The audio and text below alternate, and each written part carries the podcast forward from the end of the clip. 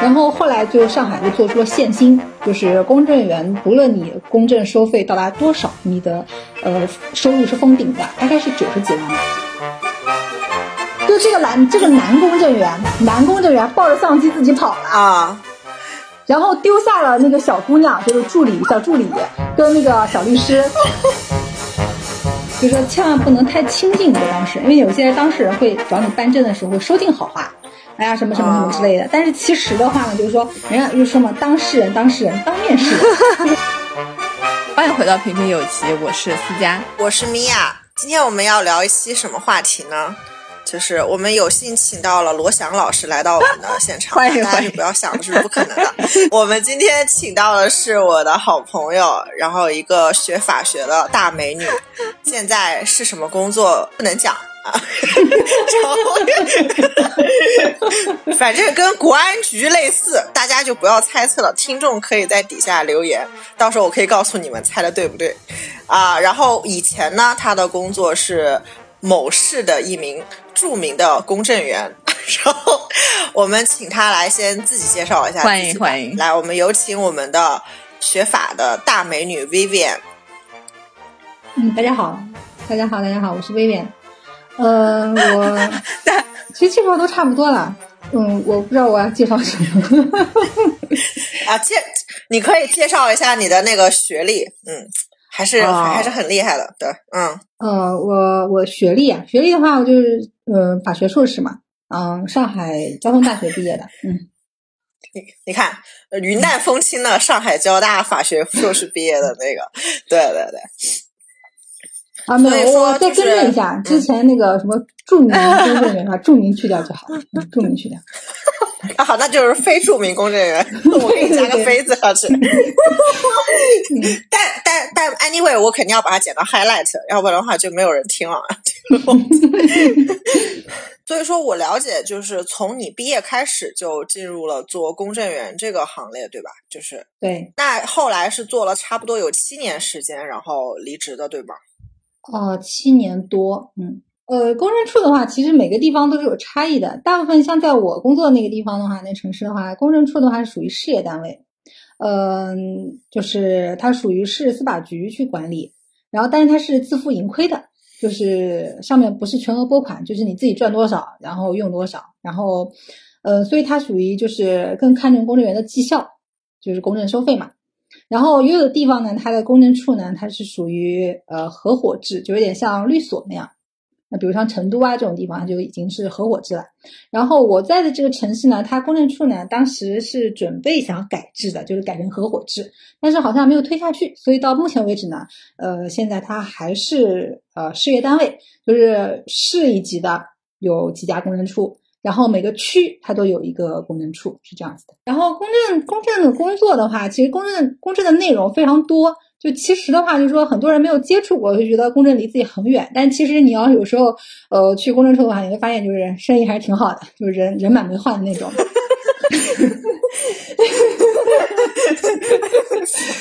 然后，然后有的稍微 你你为什么会用生意来形容生意好来形容公证？对吧？不都都对这样我说嘛，就可能就内部开玩笑那种。然后就是我我如果去那种，不好意思打嗯断一下，我替嗯听众问几个问题吧。就第一个问题啊，就是你们的嗯薪资是按照底薪再加分成是这样子的吗？呃，对，就是底薪其实很低，也就三四千块钱嘛。然后，呃，它主要就在主要的收入来源，主要就是靠你的公证收费，然后提成。然后每个公证处的话，它提成的方式也是不一样的，包括就是比例啊什么的也都是不一样的。你就好比受到国家监管的还是自己定的？呃，应该是国家这个东监管有一定西啊，不不不不不，公证处自己定。至少至少我所在的这个城市，它还没有就是监管，就是没有说规定限死你多少。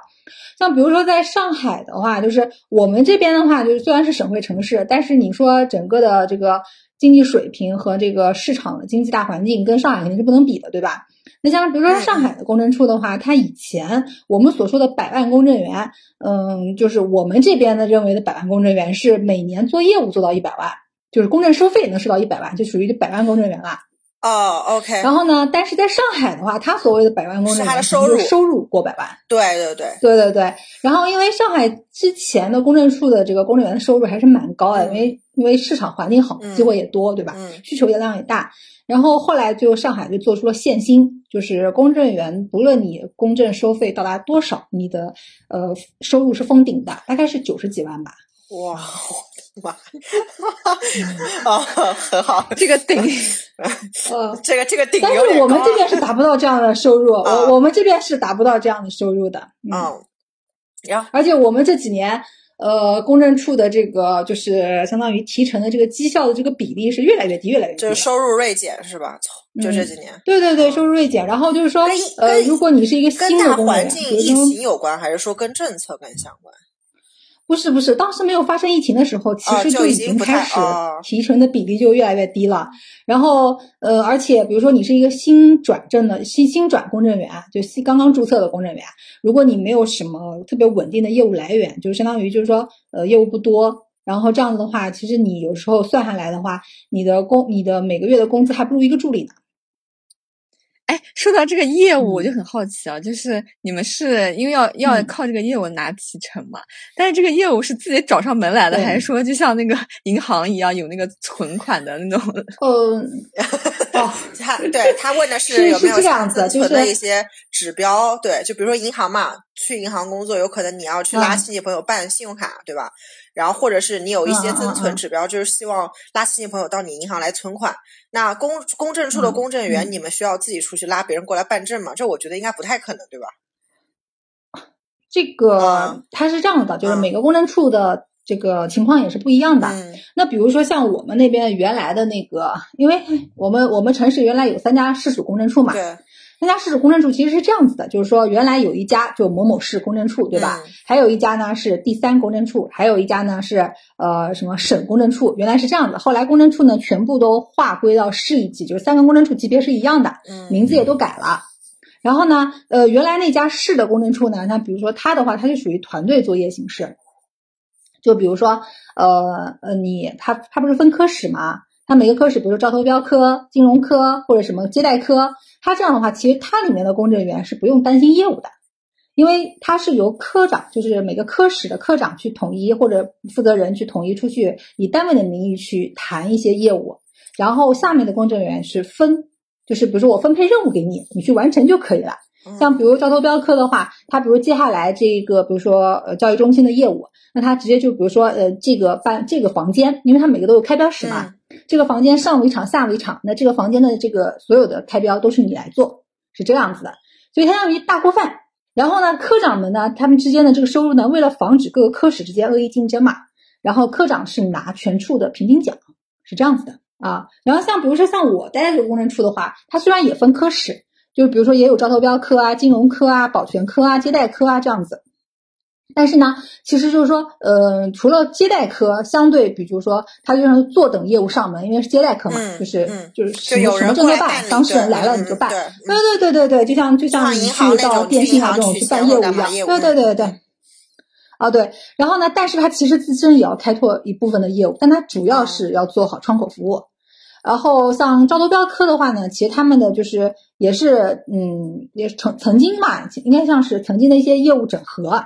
所以说他们也要自己去维护自己的业务。当然了，除了这一块之外呢，就是说大部分还是得自己去谈一些成就是成批量的一些业务。自己去谈这个公证的呃业务，，我不知道，神奇。对，就比如说你啊，就其实我很好奇，你刚才嗯是这样的就是某一个类别，就比如说你，比如说我现在嗯了解，就比如说我投标，对吧？嗯，是这样的，就是说这种这种标的话，一般是这样，就是如果你进交易中心的话，嗯它肯定是要公证公证处处接对，但是问题是，我是找这个区的嗯公证处，还是说它是有对应的？我有好几家我可以选，所以它才会有这几家公证处来来找我。是可以选的，但是有时候有时候选择权不在你。一般来讲的话呢，就是相当于就谁来替你，谁来甲方啊，或者是比如说我把整块的招投标业务我都分，我都就是相当于委托给了这个招标公司，那么包括的公证啊这些服务都是招标公司自己去找。那这个时候呢，招标公司可能就会去联系公证处，那可能他会长期有合作的公证员是这样子的。那我理解，如果说我这个地是跟政府买的，那政府就是你刚才说的那个甲方，对，那就是说由政府分派是哪个是哪个那个公证处来负责办理这，就是来公证这对，就是有决定权、话语权的人明白了，去决定。明白了，嗯嗯，就是我觉得还是会有一些，就是听众可能会觉得不太明白，所以就是因为就是专业到我自己都没有听就赶紧问，对，就是专业到对对对有些专业连我都不知道释的那个对对对解释是的是的。就比如说那个什么。呃，什么保全科还是什么接待科？我开始我都不明白这到底是什么意思。哎，这个我也不懂，对，哦，保保全科是这样，就是做就是公证，它是有分业务种类的嘛，比如说保全类公证，然后它是一个业务，它是公证的一个主要业务之一。保全类公证呢，一般是诉前保全，主要是诉前保全。就比如说，呃，你举个例子，比如说你家房子，呃，因为邻居装潢导致你家的那个管道破破裂了，然后你家渗水了。然后这个时候你怎么办呢？就是说，嗯，我我后面要找邻居去索赔，但是我可能我得先把这个情况给固定下来，万一后面墙干了，我可能找不到这个源头了，对吧？或者说我的损失到底是多大，后面不好界定。那在这个时候，我可能会去找公证处，然后对我整个房屋的这个损坏的这个现状情况做一个固定证据。然后将来，比如说我要跟他发生纠纷了，要到诉讼啊，或者是什么协商的环节，那么这个作为证据使用的。嗯，哦所以科室这个也是有按公它的证明力是最高的。那嗯那科室是按照嗯业务类型来分的吗？对，主要是业务类型。其实每个科室讲起来说好像是这样分，嗯但其实，在我们公证处的话，相当于说，你就可能是呃以这个业务为主，但是其他的证呢，其实也是办的。哦，哦，那可以找律师做公证吗？还是只能从公证员那里做？律师当然做不了公证，律师没办法给你出公证书啊。哦嗯，他不是独立第三方。哦，原来是这样。嗯，对。就比如说立个遗嘱的话，你是要去找公证处的公证员帮你去公证。对我以前一直以为立遗嘱是找律师的，我不知道，哦因为在国外电影里你会看到都是找律师嘛，说我找我的律师聊一下，然后那个律师会啊，负责他所有的遗嘱呃，英美法系是律师见证遗嘱，大陆法系的话是公证员见那个公证遗哦，嘱。难怪，难怪我们我们如果看电影看多了，就会嗯就会误以为这个事情，对，嗯，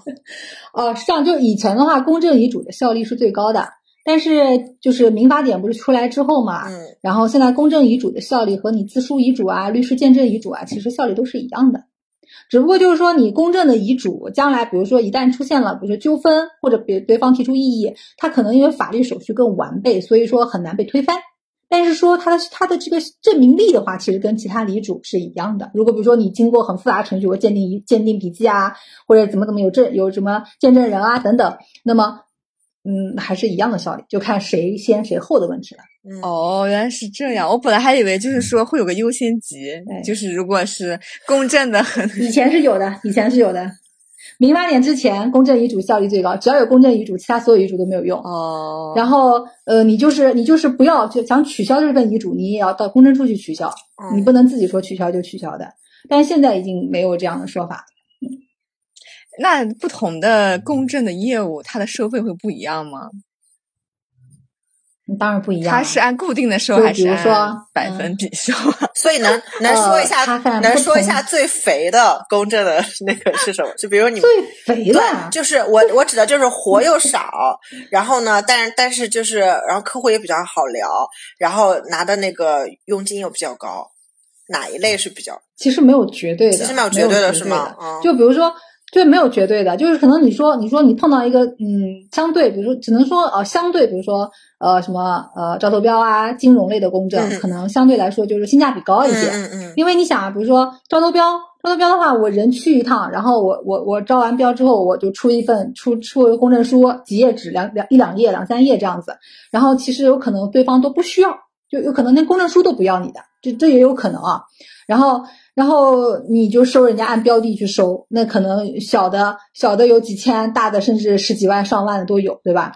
那么比如说你金融金融证，那当事人两边甲方乙方过来聊一聊，然后说说情况，把该说的都都说了，说清楚条款啊什么该提示你的都提示了，然后你出一份公证书，最多我录个像，相当于你就说从成本角度的话，可能这两个证的性价比会高一些。嗯然后包括比如说，呃，你说要比较辛苦一点的，可能是保全，保全会比较辛苦。啊对，我觉得那个听起来也比较辛苦。买东西啊，就是人家家里超过了，然后你跑去，有可能还会被还会被店家追杀，对不对？对对，很危险感觉。还有黑道什么的，对对，我真的遇到过一个非常传奇的事情，被店家追杀，特别惨。哇，可以讲一下那个事情吗？到底这 还有被店家追杀？哦。啊，这个事情发生的还挺早。当时他们其实，我觉得这个事情出出来啊，其实主要是因为这个律师有问题。就是一般来讲的话，就作为律师去带公证员去取证的时候呢，一般取证的律师和出庭的律师是不是一个律师的？哦，就是其实为了保护律师嘛，就是我去买东西或者取证取证据的这个律师和最后出庭的是分开了两个人。对，但是这个律师呢，可能也是个小律师吧，然后又是外地的，他就是出庭跟。取证都是他，嗯，然后呢，对，都是他。然后他其实可能之前就已经暴露自己了。然后他带着我们公证员和助理去这边，然后所以是 去那边去买东西。那边发生了什么事情？就是那边发生了一件什么事情？那边认出他了，那边认出他了，然后发现了，发现他们就是，呃，其实有些很多东西，你去打假的话，这种东西就是就是你们是要办一个打假的事情是吗？对，就是带人去买，假装买东西回来作为固定证据。哇，这好危险！后来比如说你商标侵权啊，呃，然后呃，现在很多店家他就是很精明，比如说你三个人过来，他可能不卖给你，嗯，然后。然后后来就被店家认出来，认出来之后东西也买了，买完之后人不是走了嘛？当时他们是叫了一辆出租车去买的。对。然后走了之后呢，然后，然后他们就这个律师，其实你你当公证就把车开远一点嘛，你再开打开东西再看，对吧？对。他就是还没有开多远，然后就是要看看检验东西。对。然后后来结果呢，这个店家就发现他们之后，店家没有出面，店家打电话给当地的黑老大。哇。然后。对，然后后来后来就是呃，然后就是他们在看东西的时候，检验东西的时候，当时那个黑老大就开一辆路虎就过来了，然后过来下车，蹭蹭蹭一堆人就把他们就围住了。围住之后，当时他还有相机啊、手机什么的。然后我们当时去保全的是一个很漂亮的一个小姑娘，你知道吗？然后她当时也很害怕，她当时还新买的一个 iPhone 手机。然后后来，后来当时大哥就把他的手机要收走嘛，然后他就他就很很甜的那边喊大哥大哥，说说你看，他当时是这样的，就是当时那个公证员其实啊，我觉得那个公证员做的也不好，他当时他当时就是抱着相机就跑的时候，他就是嗯，就自己抱着相机就跑掉了，你知道吗？就是就说实在的，我觉得作为一个男生，就是你不救那个律师也就算了，对吧？你个大老爷们，我理一下，我理一下。一个小姑娘，我我理一下。现场是有几个人？一个小律师，一个一个小律师，一个公证员，还有一个那小姑娘是怎么回事？啊，一个助理，他是助理，保全助理，就是我们两个人，保全科的助理，明白了？对对对，嗯嗯。所以所以跟他带着相当于带着他的那个男律师、男公证员跑了是吗？他自己跑。就这个男，这个男公证员，男公证员抱着相机自己跑了啊，然后丢下了那个小姑娘，就是助理小助理跟那个小律师，太过分了，听起来哦对，然后我觉得其实还蛮过分的，然后这太过分了，对 对。对，然后然后小姑娘就被控制住了，控制住之后，然后就大哥就把她的这个手机给收走了，她就很心疼嘛，就在那边大哥大哥在那边喊，然后说说大哥你看这个，因为幸好就是这公证员抱着相机跑了，你知道吗？啊，然后他就说大哥你看我手机里面没有照片，全都是我的自拍，然后大哥看完之后，大哥翻了一下，说好像确实是他的自拍，然后就就把手机还给他说，然后他就跟大哥装可怜说，啊大哥，他说我刚出刚毕业出来工作，我也不知。道领导让我干什么我就干什么，然后好可怜。然后然后后来大哥就大哥就说，当时是旁边的小弟吧，然后就说，嗯，就说就说那看他说看了一遍，他说他说你以后呃你以后自己注意点儿。呃，这种缺德事儿不要干了，缺德事，把手机还给他。然后，然后那个小律师挺惨的，小律师当时好像被打了，好像。然后，然后当时那些人还吓唬那个小姑娘，说幸好今天来的是我们老大，如果是老大的太太来的话，估计二话不说先给你两巴掌。对，是的，而且还挺危险的。然后他们把那小姑娘留着，万一他们做点什么，真的不知道。那小姑娘还算运气很好关键是，你知道吗？关关键是到后面的时候，就是他们不是报警嘛，对，就那工作人员出来之后就就打电话回来报警，然后打电话到单位，然后报警报警的话，后来好像是因为那个地方很复杂，就是它可能是几个两三个区的交界处，就哪个派出所他都不管，然后就一直派不了警察，然后那个我怀疑然后后来最后好像，是有可能是警匪一家，就是那边警方这应该也有打说，嗯，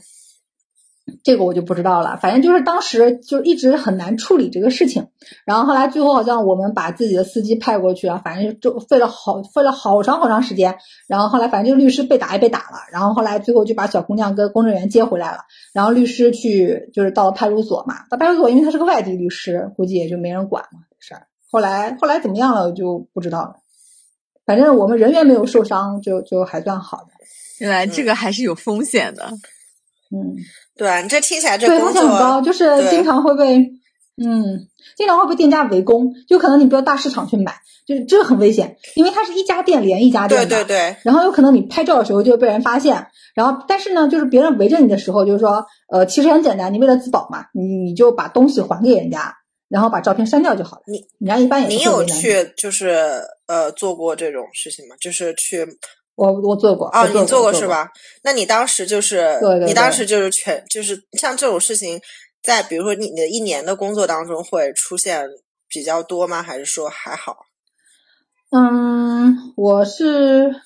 当助理的时候会有这种因为没得挑证嘛，嗯公证员办什么你就就得做什么？去办什么。嗯然后当公证员之后，呃，我也办过一些，但是办的不多。嗯，而且一般来讲的话，作为女生嘛，我肯定会挑一些相对安全的对对。对。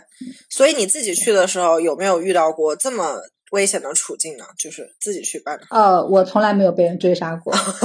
运气表现还比较好。还表现 对对对，然后我就是我都是我都是拿着手机，然后要不然就是我一般嗯情况下就是我不会跟公证员同时进去，我可能会跟他分开来，因为有些店家里面嗯它是有监控的，所以你人必须要进去，要给摄到。然后呢，就是说，呃，我一般不会跟他同时进去，然后或者呢，就是说我拿着手机先先先在那边假装假装在那边梳头发或者理头发什么的，其实在自拍，就是在拍照，假装自拍，然后或者反正就是可能相对我去的地方没有那么危险吧，我觉得，嗯。反正我我我当时我当时就说过，我说我出了问题我撒腿就跑，我不管。我每次去都要穿特别轻便的服装，就是方便我跑路的。真的是没有想到哎，这个就是跟我对公证员的那个印象就是有很大的区别。我以为公证对，员就我也是在那种我我也以嗯为，对，你看我都认识他这么多年了，我知道他在公证处，我的第一反应就是他应该比银行的还要清闲嘛？就是我今天听他这么一讲，我觉得好像比银行的没有不危险到哪里去，因为银行也有可能被打劫嘛，对吧？就是有一个防弹玻璃隔着那种，对吧？但我现在觉得公证处的，你这样讲的话，我突然理就觉得就工作都不容易，就那，都是高危高危行行业真的是。感觉相对比较下来，我我跟私家的工作可能还不会遇到这种事情。对，就是你其实当公证员的时候，人家就是公证处都都其实都知道有一个事情，就是说，就是说千万不能太亲近你的当事人，因为有些当事人会找你办证的时候会说尽好话，哎呀什么什么什么之类的。但是其实的话呢，就是说人家就是什么当事人当事人当面是人，就是我不是说所有的啊，就是很多很多人他可能你给他把事情解决了。然后呢，一旦出了事儿，他翻脸不认人，你知道吗？就就就这种事情太常见了，所以说我们这个职业的风险还是蛮高的。就职业风险，你不知道什么时候曾经办过的一个证就爆炸了。哎，你们办证爆炸的原因是指什么？爆炸的原因太多了，当事人不会跟你说实话的。比如呢？很多当事打人不说个比方，比如什么情况下就叫做爆炸了？对对对，啊、比如说，嗯、在很很早之前，我们公证处有个公证员办过一个继承，然后当时因为那个时候，其实公证处相对来讲说就是呃要求你提供很多材料嘛，就办继承的时候，而且那个时候很早之前，我们也没有自己的调查科，然后去调查你那些核实的材料，因为跟呃就是说不像现在就是审程序如此，就相对来讲比过去完善很多嘛。然后那个时候的话，他就是我当事人全套材料全部作假，包括什么亲属关系证明啊，然后墓碑照片啊。因为我们觉得你去当事人，以前我们就就为图省事不愿意去坟地自己去拍，可能当事人说，哎，我们跟当事人说你自己去那个某某的墓地，你去拍一张墓碑照给我们，对吧？然后就佐证一下，就相当于一个辅助证据。然后呢，当他他整套材料全部作假，你是说包括派出所、公安局开的材料。天哪，那然后后来嗯那你们当时那是怎么个没有查出来的？是因为那个时候系统没有联因为那个时？候我没有去调查，因为他所有的成就是我们是我们不会收你一份材料，比如说呃，比如说你说关系证明有几个小孩儿配偶关系，对吧？嗯那我们可能会收你的这个派出所开的户籍底根，对吧？嗯然后呢，还会有要求你，比如说档案档案馆出具的这个你曾经的这个就是履历表，因为它上面也会填嘛，配偶啊、亲子女啊、亲属啊这些信息，对吧？嗯它可能会让你提供两三份这样材料去相互印证。正常来讲，你做一份假的，你不可能全部都做假吧，对对？所以这个事情，然后这个事情我我想问一下，就是更开始他是什么样的一个人过来办这个遗产？然后他说的那个人跟他是什因为这个证么关系？不是我办的，所以你只是听说了这个事情对吧因为对我是听说这个那事情，那他是伪，是一个老公证员，他很多年前办的。那他是伪造了。他不属于另外一个人的，他是伪造了另外一个还活着的人的死亡，还是他遗漏了遗漏了继承人，他删他就是去掉了一个人。哦，也就是说，类似就是说，比如说他的确，嗯比如说他的父亲死了去世了，但是他其实是有个亲弟弟的，财产也人是真的哦，财人是真的不在了，然后财产也是那个人的，对对对对。但是呢，他把他的嗯另外一个，比如说还有个还有一个兄弟或者或者姐姊妹，然后姐妹，他把这个给删掉了，是这个意思对吗？然后房子也已经都卖掉了，处理掉了。哇，那那个人，那那个子女就嗯他难道不知道这件事情吗？就是就是他的那个兄兄妹，他后来知道啦，知道后来过来就就这事情就闹开了呀。怎么然后但是那个人嗯已经没有钱了呀，哦，找工人出来，他现在就是找找当事人，找当事人自己已经没钱了。那他多久中间间隔了多久？这个他们发真是我还没有到公证处之前很多年的一个事情了。然后我是我到公证员，在公证处三四年之后才三四年还是四五年才爆发出来的。那怎么会这么久？其实我就觉得有点神奇啊！就是那难道那边跟他嗯这个具体我就不清楚了。跟他父母完全这个因为不是我办的，我没有经历，哦所以你问我太多细节，我也不。哎那我比较嗯想的是，但听起来这种听起来还嗯蛮震惊的感觉。其实我想知道，就是像这种办证然后后面 爆炸的这种情况，你们需要承担责任吗？就是看你公证员有没有尽到审查的责任啊。然后，嗯，就比如说，嗯，就像比如说我们在办金融证的时候，经常会遇到假人、假老婆嘛这种。就比如说，呃，自己的老婆，比如说我要拿房子去抵押，然后自己的太太不配合，不配合呢，普通说，那我就拿着我太太的身份证出去找，对着找，找差不多的人。或者说，比如说也有也有干过这种事儿，就是跟小姨子串通，因为他们是孪生子，哦，然后带小姨子过来，好复杂哦。啊，对对对对，都有这种情况都有的。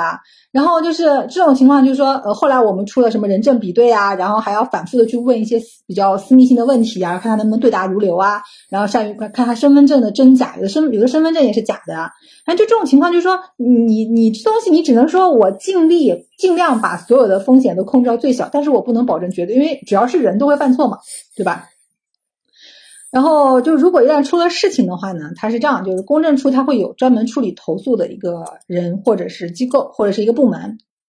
然后他首先会先去处理这个这个投诉，然后如果确定就是是公证员的责任解决不了，虽然公证员是有保险的，就在北京那边是有保险，司法部会给我们买保险，但是这个保险从来都没哎，有用。这个保险是用来干嘛的？是用来赔偿还是什么？这个保险就是用来就是赔偿，对，就是公证员在公证职业过程当中，然后出了一些这些这些要担责任的事情，由这个保就启动这个保险去赔偿，但这个保险从来都不用